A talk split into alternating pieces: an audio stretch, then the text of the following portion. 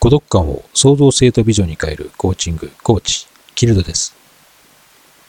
あなたそのものが、自分そのものが、未来の世界と自覚すべきです。私は明確な目的とは知恵を生み出すための手段。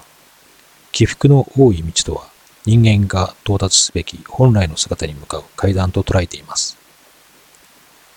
人間は目的目標を持ってそれを達成すべく邁進します。